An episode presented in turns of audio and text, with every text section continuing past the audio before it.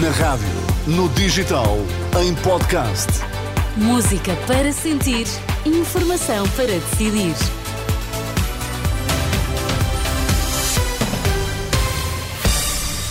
Seja muito bem-vindo à Renascença. Está a partir de agora comigo, Sónia Santos, e estamos juntos até às 5. Nas notícias, o Vítor Mosquita. Boa tarde, Vítor. Boa tarde, Sónia. Quais são os temas em destaque? O Governo decreta dia de luto nacional para amanhã, em homenagem a Jacques Delors. A economia portuguesa cresce 2,3% e evita recessão. Análise mais à frente nesta edição da UMA. Vamos então ao Jornal da UMA na Renascença. A edição é do Vítor Mosquita. Amanhã cumpre-se um dia de luto nacional em homenagem ao antigo presidente da Comissão Europeia, Jacques Delors.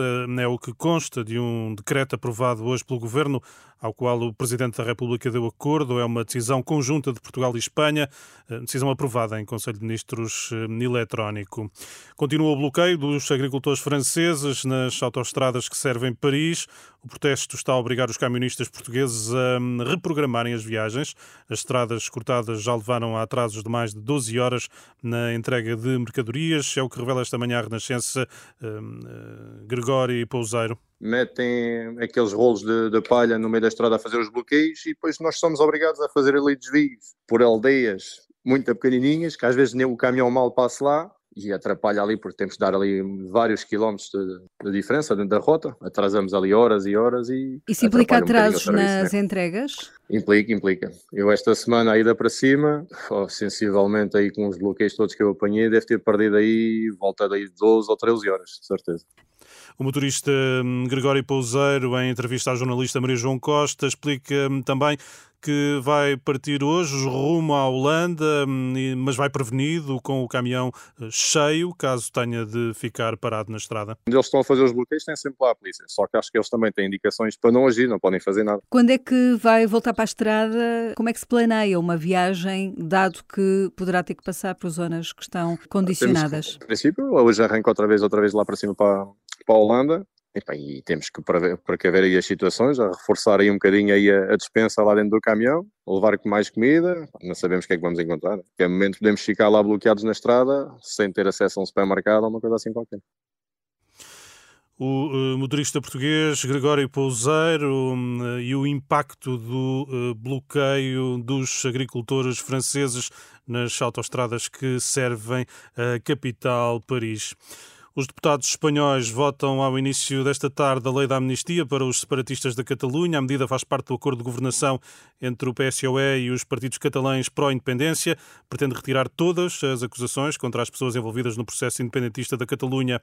O correspondente da Renascença em Espanha, Manuel Pereira Ramos, sublinha que os independentistas vão pressionar no sentido da amnistia ser alargada a crimes de terrorismo. Ainda assim, é esperada a aprovação da lei por maioria. Há uma maioria que está a favor e votará a favor, portanto só votarão contra o Partido Popular e Vox e, em princípio, não haverá problema para que seja aprovado. No entanto, os independentistas catalães eh, continuam nestes momentos e provavelmente durante todo durante o dia até o último até o último momento antes da votação a pressionar para que a lei seja modificada no sentido de que desapareçam uh, os condicionalismos que, que a lei previa em relação ao terrorismo e à traição ao Estado, de forma a que Carlos Puigdemont, que está, que está refugiado na Bélgica, fique o mais protegido possível e não possa ser acusado de terrorismo.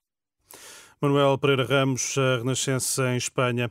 O crescimento da economia portuguesa tem estado acima de todas as expectativas e dá confiança para o futuro. É a reação do Ministro da Economia depois de o INE ter revelado que o PIB português cresceu 2,3% em 2023 e evitou a recessão no último trimestre do ano. Este é um tema que voltaremos mais à frente nesta edição. Deverão uh, começar hoje a ser ouvidos os três arguídos detidos na operação judicial na Madeira, entre eles o ex-autarca do Funchal.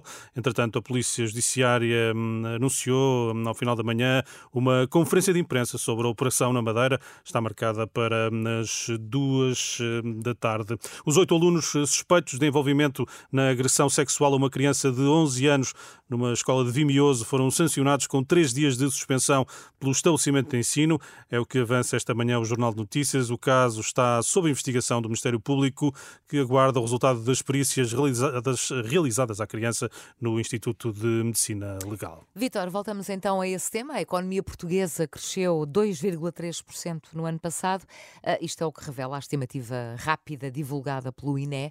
Uh, e depois temos, uh, no último trimestre do ano, registrou-se um crescimento de 0,8% em cadeia com Portugal a evitar uh, uma recessão. Dados positivos, desde logo para a imagem de Portugal no exterior, é o que diz a Renascença o economista eh, João Duque, sobre o que hum, acabas de referir, números que se explicam pelo aumento do consumo e por alguma resistência nas exportações. É um crescimento feito à custa de uh, uma coisa que é o consumo, Uh, e de outra que, uh, sendo negativa, foi menos negativa e por isso beneficiamos dessa men menor negatividade, que foi o saldo uh, dentre as exportações e as importações. Isto é, apesar de negativo, foi menos negativo e isso ajuda a que o resultado final seja um bocadinho melhor associado ao consumo. O problema é que o nosso investimento está em queda e, portanto, esse não, não, não, não é um sinal bom para a economia portuguesa.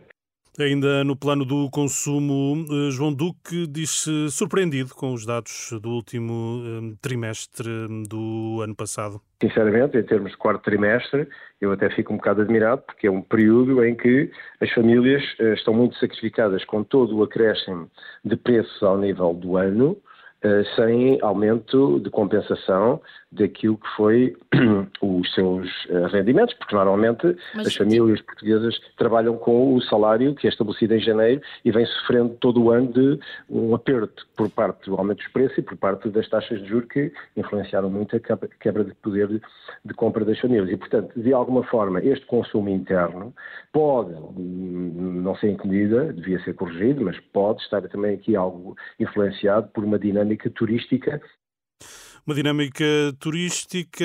João Duque assinala também a possível influência do aumento da população residente em Portugal como hum, fator hum, de crescimento. Há uma dinâmica de população que está neste momento a aumentar em Portugal e que pode também justificar isto. Isto é, a população portuguesa, ao aumentar em termos de dimensão, estou a falar da população residente, em Portugal pode justificar também um acréscimo de consumo privado, porque nós estamos a ver assistir a imigração, quer em uh, idade ativa, quer em idade não ativa, que são pessoas que vêm para Portugal, se instalam, uh, compram casa, passam a residir, e se não o ano inteiro, pelo menos uma boa parte. E isso significa que acabamos por ter mais pessoas a viver em Portugal e a contribuir para o aumento do consumo privado.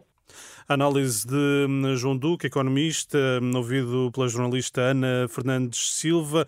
Hum, uma análise aos números da economia em 2023. O país cresceu 2,3% e evitou a recessão no último trimestre do ano. Muito bem, Vitor, temos encontro marcado para as duas. Isso mesmo. Oh, ok. Então, até